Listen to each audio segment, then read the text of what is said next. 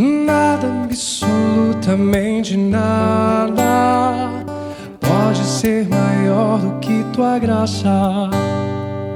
Quando tudo ao meu redor desaba, tenho teu favor, isso me basta.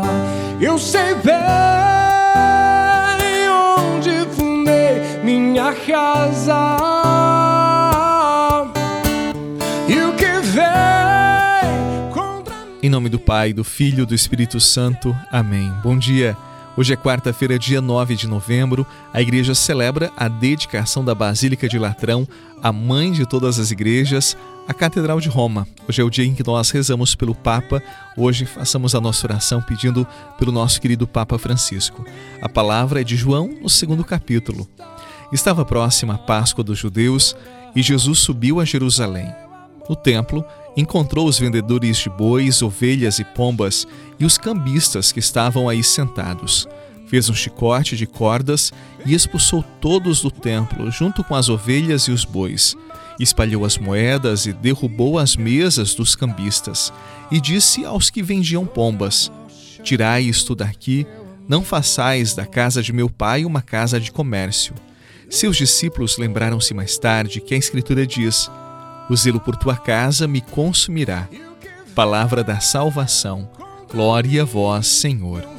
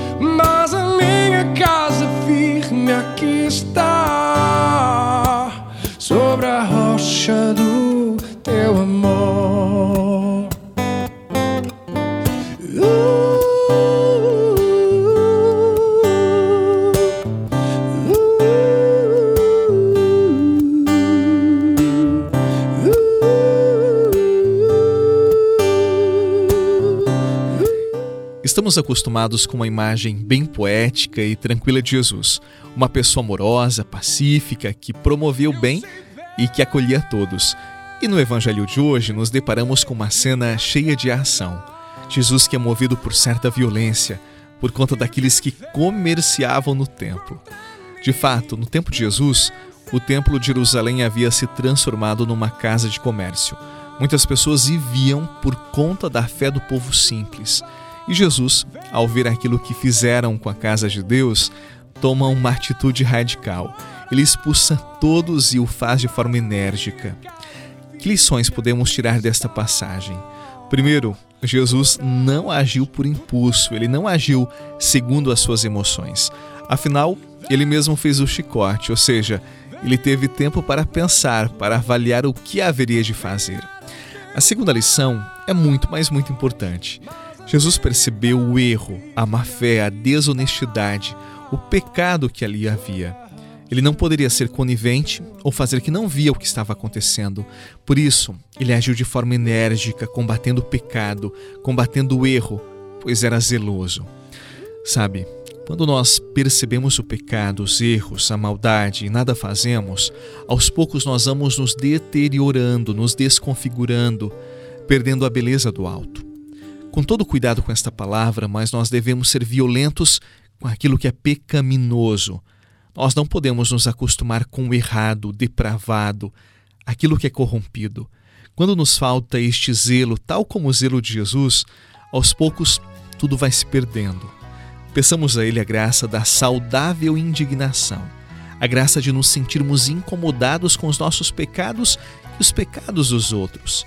Que o pecado nunca nos anestesie a consciência e a alma. Resolvi pedir a Deus para que eu possa te guardar, ser teu anjo protetor, te velar e te cuidar.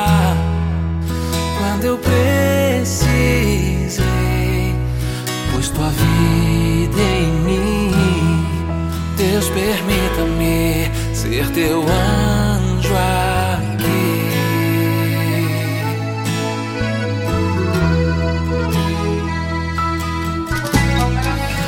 Eu pedi pra Deus gravar o teu nome em minha mão. Deus foi muito mais além, te gravou em meu coração. Já não posso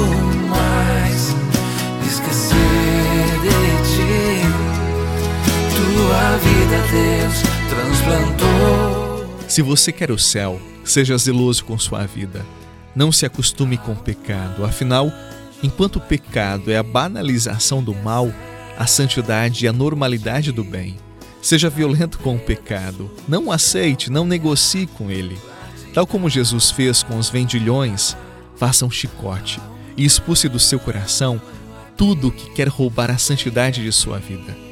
Tal como Jesus, expulse do sagrado templo que é você, o seu corpo, tudo que atenta contra a dignidade da sua alma. Afinal, você é território sagrado. Não banalize sua vida. Seja zeloso e amoroso consigo, nem que para isso você tenha que ser violento com o pecado. Ou melhor, seja sempre violento com o pecado. Ele poderá subjugar a sua alma. Não permita. Em nome do Pai, do Filho e do Espírito Santo. Amém. Um excelente dia, paz e até amanhã.